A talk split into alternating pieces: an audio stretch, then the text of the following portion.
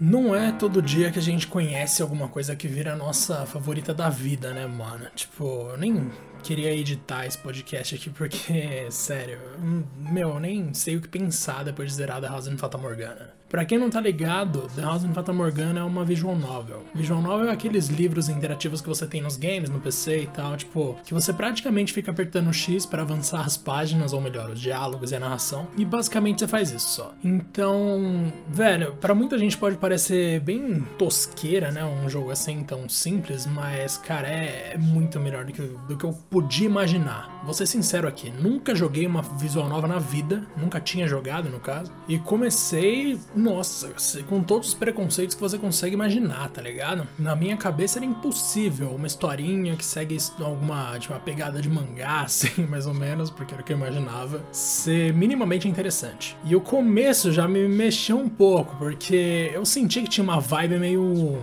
meio de suspense puxado para algo macabro, tá ligado? Porque você acorda sozinho numa mansão com uma empregada super com cara de zumbi. Quer dizer, não que a mulher seja feia, mas tipo, ela claramente é um cadáver, tá ligado? Só que é um cadáver muito bem tratado e tal. Enfim, aí você é guiado por uma mansão que tá toda destruída, toda cagada, tudo ferrado, e você aos poucos vai revivendo histórias que se passaram naquela mansão ali em vários períodos diferentes do, do tempo mesmo, né? Tipo, tem um no século XV, um no século XVI, um no século XI. Você tem várias histórias ali de acordo com as portas que você vai entrando. E a jornada pode parecer um tanto tranquila, né? Porque, tipo, você pensa, ah, isso é comum, é uma, é uma estrutura narrativa, um tipo de narrativa que você vê em outras obras também. Mas o negócio toma um rumo, cara, que não tinha como eu esperar de jeito nenhum. O lance das portas da mansão, na real, é basicamente uma grande, uma grande introdução, digamos assim. Aquilo tudo é relevante, claro, para você entender depois ali. Você tem impressão, você tem uma visão diferente dos acontecimentos quando você descobre a coisa toda, mas mesmo assim, todo aquele primeiro pedaço ali nada mais é do que uma introdução do universo de, de House and Fata Morgana que é. Nossa, é muito denso. Tipo, muito denso mesmo. Como eu já falei num outro programa aqui do 2P, é um. Não dá para comparar isso com qualquer outro jogo, tá ligado? Ou mesmo filme, série. Esse negócio é um livro bom. Não é só uma história de jogo bom, uma história de, de filme bom. É um livro denso pra caramba, cheio de observações, não só sobre questões mais abstratas, né? Do tipo vingança e amor e paixão e tudo mais, mas também sobre questões muito sociais, muito importantes do nosso cotidiano contemporâneo mesmo. É cheio de observações observações sobre a estrutura da sociedade, sobre relações humanas, sobre pautas LGBTQIAP+.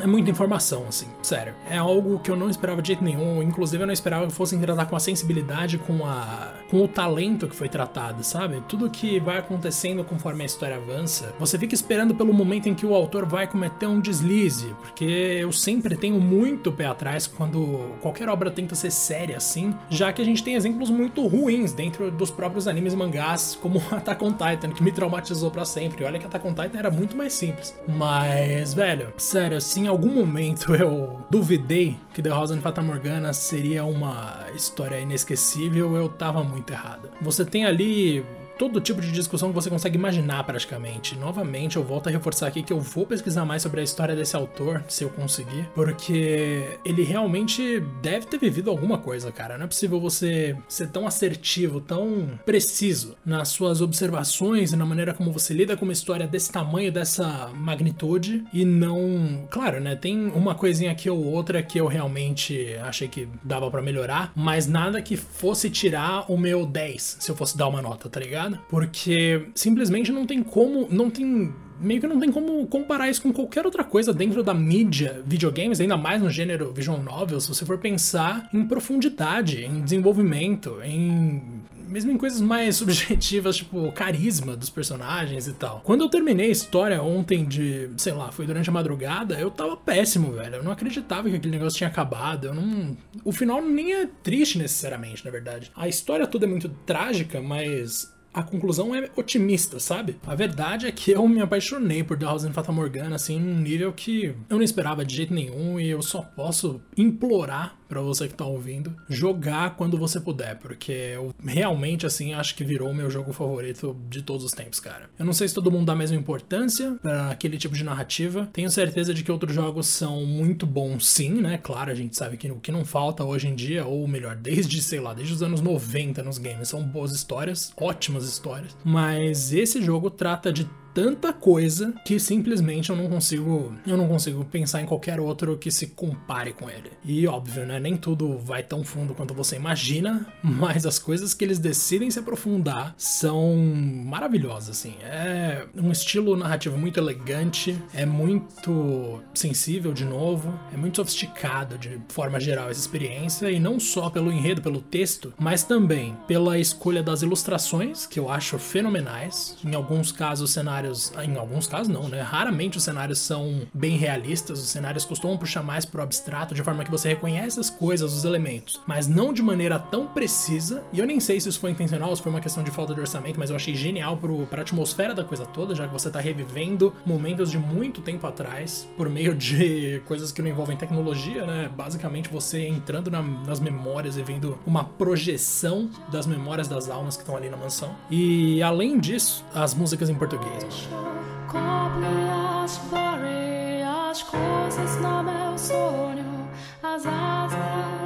As músicas, mesmo as felizes, elas têm uma aura meio macabra, sabe? Com aquele chiadinho de disco, de disco de vinil no caso, que passa uma impressão de que você tá num lugar abandonado, de que aquela felicidade é irônica, de que aquele tom maior, aquele som maior é uma coisa mais. muito mais irônica do que você consegue imaginar mesmo. Então, é sensacional e não bastasse em termos de melodia e harmonia ser uma coisa que te pega, que te prende, que em alguns casos, inclusive, fica meio chato porque é repetitivo, mas mesmo assim, velho, não bastasse tudo isso, as letras são em português, mano.